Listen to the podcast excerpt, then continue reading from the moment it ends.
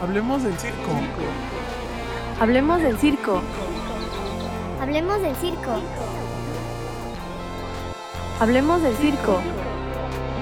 Reconstrucción del circo y del espacio público.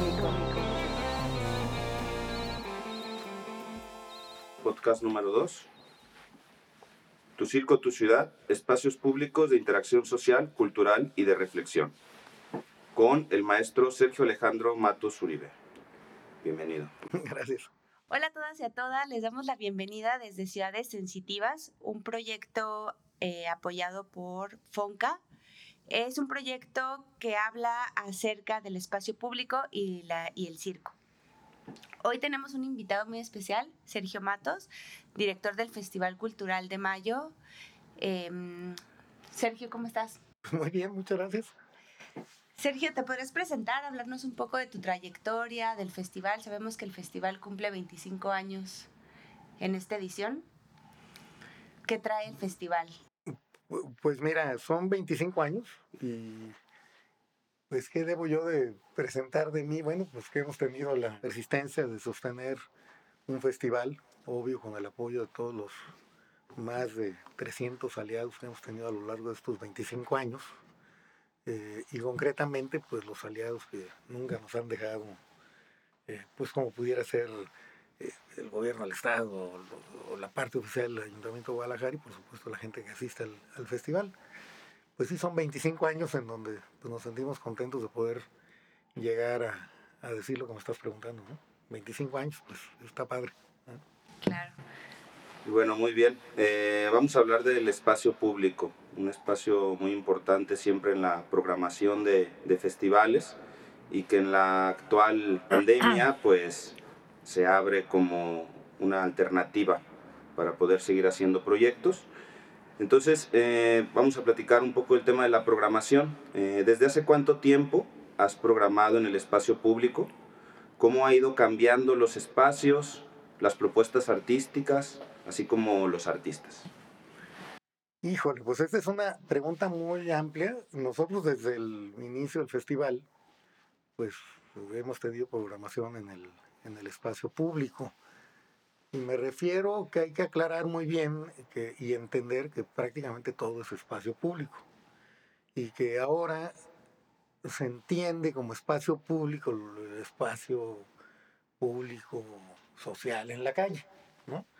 Entonces yo creo que espacio público, pues espacio público es todo todo aquello que en donde converja la sociedad. Entonces hemos programado en, el espacio público abierto gratuito.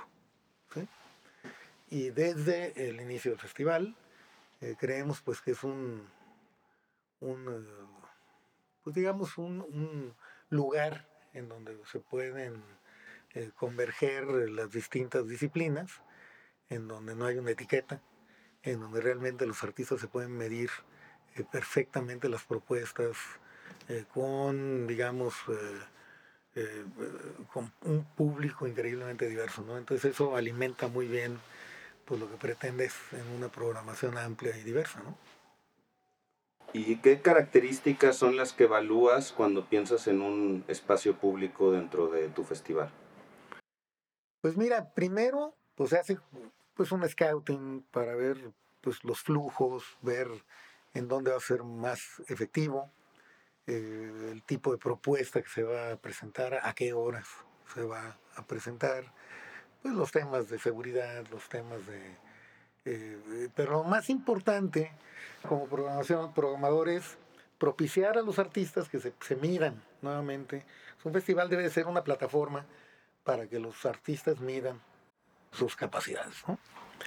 Yo creo que un festival de estas características como el, Festival Cultural de Mayo eh, propicia esto y si ustedes ven eh, de alguna manera la cantidad de personas que se han catapultado por de alguna manera participar en una programación que impulsa esta creatividad al ser comparado o medido con otras propuestas similares o diversas, pero que de alguna manera se requiere tener este elemento adicional para no quedar, por así decirlo, en el olvido, sino realmente propicia espacios para que, para que las propuestas puedan ser medidas y en muchos casos hasta rectificadas para, para tener una permanencia y tener una, una mejor vida. ¿no? O sea, yo creo que el proceso de una, una creación pues no termina cuando se presenta, ¿no?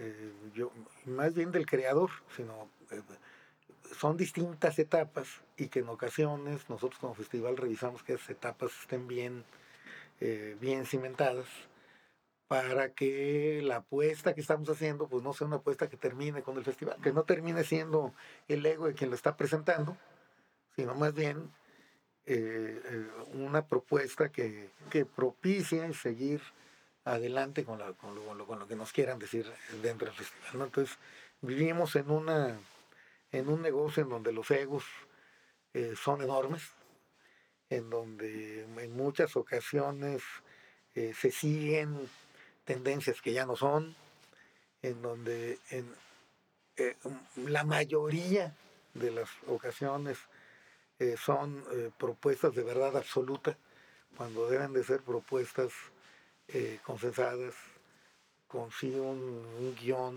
de verdad absoluta de quien lo hace, pero totalmente eh, redondeadas con un tema de dónde estamos, hacia dónde vamos y lo que queremos. ¿no? Entonces muchas veces hay que pues platicar con los creadores para saber si tienen bien claro esto, ¿no? Eh, quiénes son, a dónde van, lo que quieren y, y, concretamente lo que hacia dónde va lo que quieren decir, ¿no? Oye, Sergio, me llama mucho la atención em, esto que comentas al principio de, regresando un poquito a la primera pregunta, de los 25 años del festival y que ahora se ha abordado mucho desde la pandemia el espacio público como tendencia, siendo que el espacio público pues siempre ha sido un espacio para programar. ¿No? yo creo que yo aquí retomo, Julia, dices, el espacio público como, como tendencia.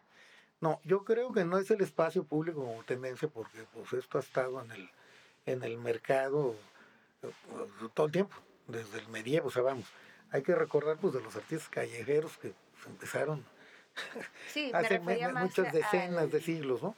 Eh, y no es una tendencia, sino más bien es una ventana de oportunidad para que eh, los artistas puedan desarrollar y concretamente que los presupuestos del gobierno o los presupuestos de las empresas no queden estancados. O sea, vamos, la pandemia viene a ser un pretexto extraordinario para que de alguna forma eh, los eh, creadores y la gente que presenta pues tenga estas ventanas de oportunidad y muy concretamente es una ventana de oportunidad para poder volver a reinventarte. Entonces yo creo que ahí es en donde nos encontramos. Y sí, la pandemia pues abre esta ventana extraordinaria.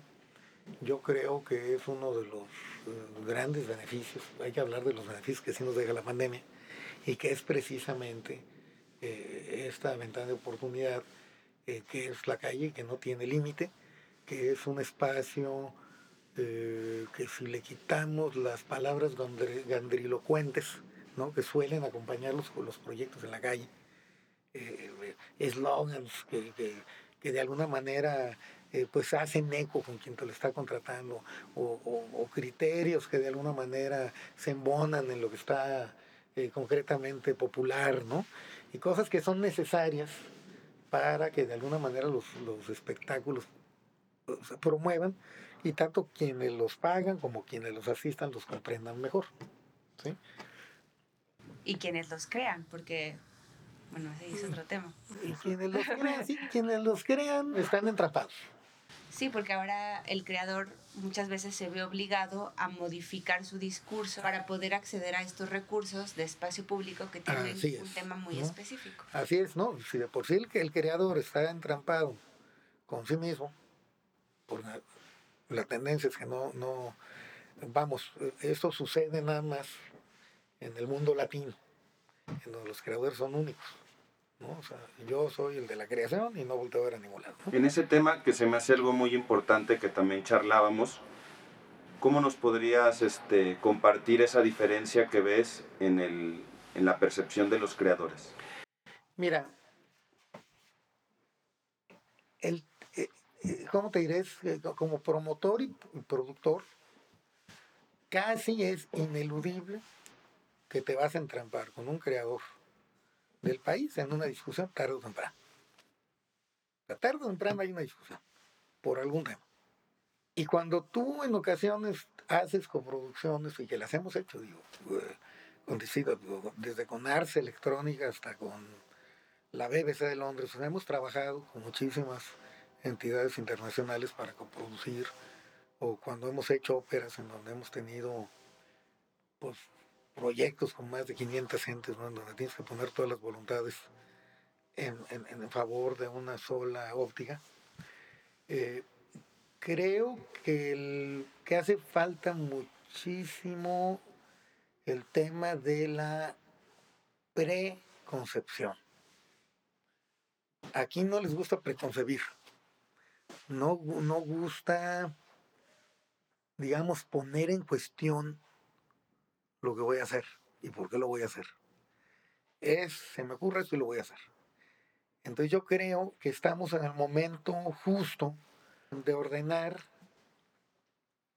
precisamente el tema de antes de bajar la mano de lo que quiero yo hacer, tener un perfectamente claro cómo es que voy a concebir eso para poderlo concebir. Entonces esa cosa previa a la presentación me parece que es una cosa que hace mucho falta en, el, eh, digamos, en la parte de, esta parte del mundo, por así decirlo. El talento es enorme, las ideas son extraordinarias, pero entonces a la hora que tienes que, empatar una idea con algo técnico o con algo financiero o con algo administrativo o con algo que tiene que ver con la permanencia de lo que estás pensando, ahí se entrampa. Inclusive ya entrando un poquito más eh, del tema de la programación, que es un tema que se nos hace muy, muy interesante, ¿qué nos podrías platicar del cambio de lo que ahora se llamaría lo tradicional, que es eh, antes de la pandemia, y la situación actual. ¿Qué cambios identificas en el área de programación? Pues mira, yo creo que, que eh, básicamente más que un cambio que yo identifique es más bien una actitud lo que veo. Eh, yo creo que los programa las programaciones tienden a, pues, a seguir presentándose más bien se entiende más y se investiga más de por qué es que hacemos las cosas en el espacio eh, público, libre, eh, gratuito, que es la calle. Este, y creo que nos detenemos un poco más a ver las connotaciones que esto tiene. Entonces, ¿qué es lo que veo? Más que cambie la programación, es veo más interés en sustentar más lo que presentan en la calle. Antes tú veías un espectáculo en el espacio abierto, en la calle, y se desdeñaba, ah, es en la calle, entonces no voy a tener el cuidado de, argumentar lo que estoy haciendo de una forma correcta. Entonces regularmente tú como programador te encontrabas con que a la hora que empezabas a hacer una pregunta que tenía que ver con el espacio público, resulta que la argumentación era increíblemente débil, no iba a ningún lado y nada tenía que ver con el entorno. Entonces creo que una de las grandes ganancias de lo que está sucediendo es que los eh, creadores en, en general, eh, concretamente lo que me toca ver en la localidad, eh, se están ya preocupando por argumentar más lo que están este, haciendo. ¿no? Entonces yo creo que más bien va hacia las entrañas de lo que se presenta. ¿no? Y cosa que nosotros como programadores, y yo en lo particular pues como artista, pues agradezco muchísimo porque pues ahora sí que estamos en una época en donde lo que se hace tiene que estar perfectamente sustentado. Y lo más importante, que lo que se dice se haga como se dice. Esa es la otra. Tú puedes ver propuestas increíblemente potentes en la escritura que nada tiene que ver con, con lo que se presenta al final del día. ¿no? Entonces yo creo que el espacio público abierto de, de alguna manera permite a los creadores medirse en estos parámetros. Y yo creo que si esto se cuida y se atiende y de alguna manera eh, eh, nos damos cuenta que la pandemia nos mandó a la calle, mm. entonces, y en todos los sentidos, eh, creo que ese es un buen inicio para entender lo que viene, que es el arte de la pospandemia. Y a mí me preocupa profundamente ver que los artistas siguen enclonados, entrampados, casi en su gran mayoría, en, en insistir en hacer lo mismo, con los mismos parámetros. Ya se venía, venía hablando en foros como el C3, al que me tuve el gusto el gobierno que me invitara hace como cinco años, eh, foros como el C3 en donde se habla sobre las tendencias mundiales, en donde se habla sobre los contenidos que a las grandes empresas les interesa ver para que eh, los grandes corporativos que hoy por hoy han reducido de una forma enorme sus presupuestos, pero los han direccionado para que las propuestas estén, eh, eh, digamos, perfectamente alineadas con las políticas de las empresas, ¿no? Que eso es lo que viene. Entonces no hablan de eso. Entonces tú ves una obra y como promotor lo primero que revisas es esto, ¿será una cosa que tú puedas promover? ¿Será, tiene los elementos para que una empresa lo pueda financiar? ¿O sigue siendo el capricho del creador? ¿O es el desahogo de un sentimiento particular? En fin, claro. yo creo que es muy importante eh, empezar a tener una mente infinitamente más práctica y ver que, que, que, que, un evento extraordinario como es la pandemia, pues también nos unió como sociedad. Entonces estamos obligados a trabajar en comunidad. Entonces creo que, tenemos que pasar del, del, dicho al hecho de una manera más, más rápida. Eh, sí, y en eso se me hace muy interesante eh, porque nuestra pregunta siguiente es cuáles son los criterios de, de, curaduría, pero a la vez también me gusta como preguntar cuáles son los canales a través de los cuales tú conoces un proyecto o una obra. Híjole, regularmente esto es como yo me imagino en la medicina, que todos los doctores buenos se conocen entre los doctores buenos, pero mira, yo creo que no hay un criterio. El Festival Cultural de Mayo es el campeón de los estrenos en Latinoamérica, de los estrenos nacionales, de los estrenos en Jalisco. O sea, si tú revisas esta programación, realmente le hemos apostado mucho a lo nuevo, a la propuesta arriesgada. Nos hemos arriesgado en cosas increíbles, ¿no? Que, que yo digo, bueno, hemos sido espacio o plataforma para que se hagan cosas impensables, ¿no? que hay que ponerle sonido al degollado, que hay que hacer un eh, concierto de música electrónica en el degollado, que hay que ir a la plaza o sea, vamos. Obras de gran formato. Obras de gran formato, de pequeños formatos, en fin. No podría acordarme ahorita en este momento porque ya traigo mi cabeza embolada en lo que viene ahorita, ¿no? Pero, pero creo que el criterio como tal, antes, porque ahora los criterios son distintos, eh, antes era eh, que fluyera en, en, torno a lo que queremos como una propuesta integral. O en el Festival Cultural de Mayo todas la, las cosas que programamos tienen que ver entre sí. O sea, siempre hay un hilo conductor. ¿Qué va a suceder en el próximo festival? Que este hilo conductor se va a ver más este, fortalecido. Eh, eh, todas estas cosas que tengan que ver con que la gente se relacione o se correlacione con la programación va a ser uno de los eh, ejes rectores eh, para la programación del, que son un eje rector para una programación que prácticamente pues ya tenemos cerrada del festival de este año, ¿no? Entonces yo creo que el reto es enorme y creo que México concretamente y Latinoamérica tiene una oportunidad única, eh, como jamás la ha tenido en varios siglos, de poder ir con una tendencia mundial para poder poner el poderío de, de nuestro discurso cultural acorde a un, una realidad mundial. Okay. Y digo, sumando a tu, a tu amplia trayectoria, las relaciones internacionales que tienes, ¿nos podrías compartir eh, de algunos proyectos, algunos ejemplos que se estén llevando en, en otros lugares del mundo que consideres que son soluciones creativas a la actual situación? Mira, el mundo está dividido, bueno, como nunca, ¿no? O sea, eh, ayer fui a una exposición, por ejemplo, que tenía que ver con la migración y el, mundo está totalmente detenido en muchos aspectos que tienen que ver con la conectividad. Eh, me sería difícil poner ahorita algún ejemplo, ¿no?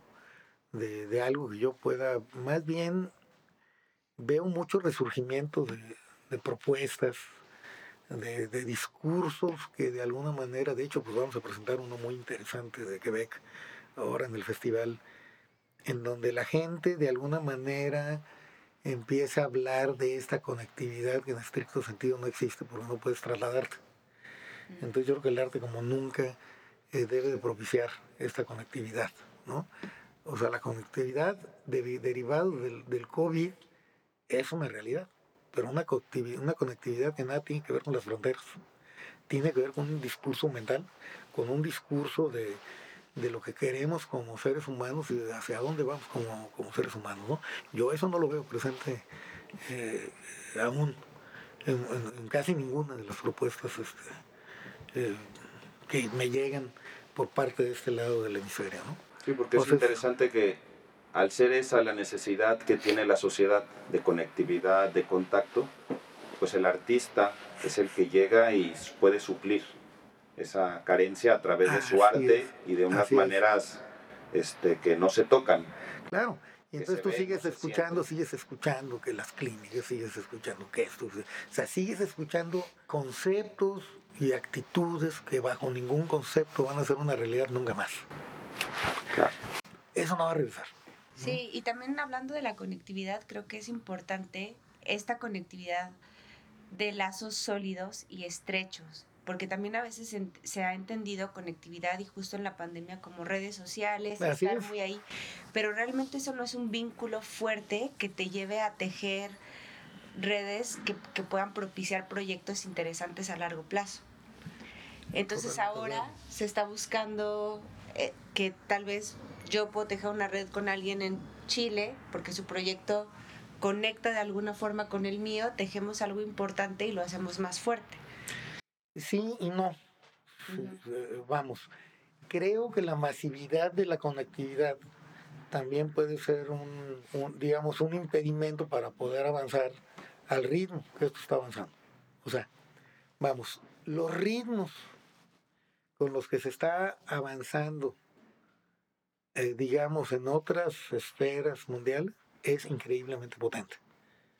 ¿No? O sea, a la hora que tú empiezas a ver lo que ya están haciendo desde el pre-pandemia, o sea, entendieron, descifraron y ejecutaron antes de que la pandemia fuera una crisis. Mm. Ahorita ya empezamos a ver las primeras producciones de la pospandemia. Y, y ahorita en muchas eh, esferas de la parte creativa, eh, eh, lamentablemente mi cuenta se han dado que que, que, ahí viene ya la, la propuesta de la pospandemia, esa ya la están creando. Y tiene que ver con esa necesidad que ahora tiene el público de ser escuchado, de ver, de conectarse, y por eso los discursos tienen que ir conectados, porque al final es lo que le va a llegar al público. Así es. ¿Por qué? Porque todo lo que se habla es de la pandemia, y ahora pues ya eh, otro tipo de manifestaciones públicas pues han quedado totalmente diluidas, lamentablemente, a causa de la pandemia. Entonces, nuevamente, Juan, creo que existe una oportunidad única para que todas estas eh, tendencias, luchas, eh, de, criterios, particularidades, no sé, yo, yo name it, ¿no? Realmente sustenten la, la, creatividad y concretamente el arte, ¿no? Es muy interesante, vamos llegando a, ya casi la parte final. Em, Vemos una tendencia en los proyectos actuales donde se busca tener un vínculo social, eh, ya sea con el público, ya sea con el desarrollo de ciertos temas eh, de sociales, de protesta, eh, etc. ¿Cómo ves tú este trabajo que se hace, que creemos que es una tendencia sobre todo en México? Pues bueno, yo creo y aplaudo, ¿no? Pues, digo, el tema de la protesta me parece y soy un total, total, este, digamos, aliado de que las protestas tienen que ser a través del arte. Si tú ves eh, la historia la humanidad, pues realmente todos los grandes artistas, pues todos han sido artistas de protesta, pero fueron, además de increíblemente talentosos, únicos, y capaces de realmente reunir todas las características propias de su época para ponerlos en su arte, sin distracción, sin, sin desviarte, sin asuntos particulares, totalmente comprometidos con su causa, ¿no? A través del arte. Entonces yo creo que qué bueno que lo mencionas, Juan, me parece nuevamente que es una oportunidad increíble para que el arte pues sea el vínculo más eficaz para eh, eh, de alguna manera eh, enaltecer todas las propuestas, todas las protestas que de alguna manera pues están ahí, siguen ahí, que no se van a desvanecer jamás, sino que al contrario, yo creo que se tienen que potencializar de una manera increíblemente creativa para que tengan su efecto y que de alguna manera pues sean todas esas voces escuchadas. Y yo no veo otra forma más que a través del arte. Y si ahora la pandemia nos manda la, a la calle, pues, pues qué mejor forma de poder estar haciendo esto en la calle y de ser escuchados, ¿no? Sí, invitar a la reflexión, ¿no? O sea, que el arte cumple el objetivo también de invitar a la reflexión desde varios ámbitos, que es muy interesante poder ver una escultura que te haga reflexionar sobre otro tema porque te vincula de una u otra forma o viste algo. Y a mí me parece muy interesante mm, el espacio público porque es eh, público gratuito, hablando de la calle, eh, que la gente realmente lo puede transitar y tomarse el tiempo de verlo y volverlo a ver y volverlo a ver y volverlo a ver y cada una de esas experiencias sigue siendo única porque siempre todo el contexto a, su alrededor está cambiando, ¿no? Entonces yo observaba mucho en, en algunas de las obras que se presentaban en Festival de Mayo que la gente volvía y volvía. Tal vez volvía porque era su trayecto, pero volvía a mirar la obra. y la recorría y reflexionaba y se te acerca y te pregunta, oye, y te empieza a hablar de su propia reflexión, que lleva días reflexionándola porque la vio una vez, la vio otra vez, y eso enriquece mucho el, espacio como tal. Sí, yo creo que estás tocando un tema súper importante, Julia. Eh, es esta parte, nuevamente, cuando me preguntado sobre criterios de programación, que a mí como productor y programador me gusta ver es precisamente cuando los creadores te dan la oportunidad y te sueltan un poquito a lo largo de la... O sea, digo, yo fui pianista, toqué más de 700 conciertos, entonces tú sabías eh, a lo largo de un concierto de hora y media en dónde eran, dónde eran tus picos, dónde bajabas, en dónde soltabas, en dónde relajabas a la gente, en dónde ibas a apretar para saber que el concierto era tuyo, en dónde volvías a apretar para estar seguro que se iban a, llorar o iban a, digamos, a, pararse a aplaudirte, ¿no? Ese es un manejo que tú haces como artista, que lo, que lo planeas, que lo vas sintiendo, ¿no? Pues ahora como programador y como, como productor, también me gusta hacer eso. Y concretamente como, como programador, una de las cosas que más reviso es si el artista está dispuesto a soltar para conectar con el público. Sea, hay artistas que son increíblemente, pero nunca te dan, nunca conceden soltar su propuesta por un momento para ver si el público se puede conectar. Eso no significa que no vayan a ser exitosos, la, obra es exitosa, pero no es trascendente. Qué bonito, yo creo que con esa palabra nos quedamos, que es este, la trascendencia. Por último, nada más te queríamos preguntar, ¿nos podrías decir en, en orden los cinco puntos que tiene que tener un espectáculo para ser programado? Híjole. Híjole, pues tiene que ser viable. Eh, viable. viable, ¿no? Eso es para empezar, ¿no? Tiene que ser un espectáculo, eh, digamos, que tenga una propuesta concreta que se entienda. Propuesta concreta que se entienda. Yo creo que tiene que ser un espectáculo que de entrada te atrape en los primeros dos minutos. Los primeros dos minutos. Los primeros dos minutos son importantes. Y ya van tres. Este, yo creo que tiene que ser un, espectáculo que tenga una duración exacta y que no se exceda de lo que debe ser. Eso es importantísimo, ¿no? Porque eh, en ocasiones, vamos, dimensión del espectáculo exacta a la propuesta, ¿no? Y la quinta, la quinta es el espectáculo vive o muere después de su primera presentación. Totalmente.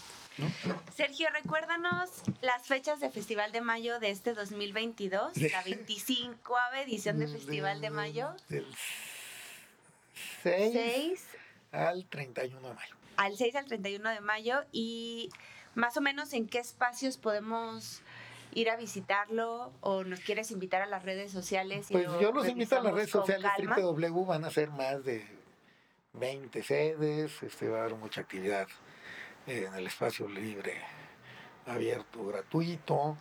eh, vamos a regresar a lo, a lo presencial en el Teatro de Gollado. En fin, yo creo que con la experiencia que hemos tenido, haber sido el primer festival en México, de haber ido totalmente a la virtualidad y después haber hecho un festival nuevamente, el primer festival que fue un festival híbrido, después eh, virtual y presencial al aire libre, pues ahora regresamos con toda esta experiencia que a final de cuentas pues vamos a poner en práctica en la programación de 25 años. ¿no? Checamos la programación en www. www.festivaldemayo.org A partir yo creo que de mediados de marzo. Ni para qué te recordamos. Eh, pues muchas gracias, maestro. Un gusto, como siempre, charlar. Siempre es un gusto darnos cuenta, pues, que la base del, del programador, del gestor, viene también de, de un desarrollo artístico de, de primer nivel. Y por eso hay esa sensibilidad, ese gusto y, y esa profundidad de hacer el, el trabajo artístico y cultural. Muchas gracias. Estamos en Hablemos de Circo. Ciudades sensitivas.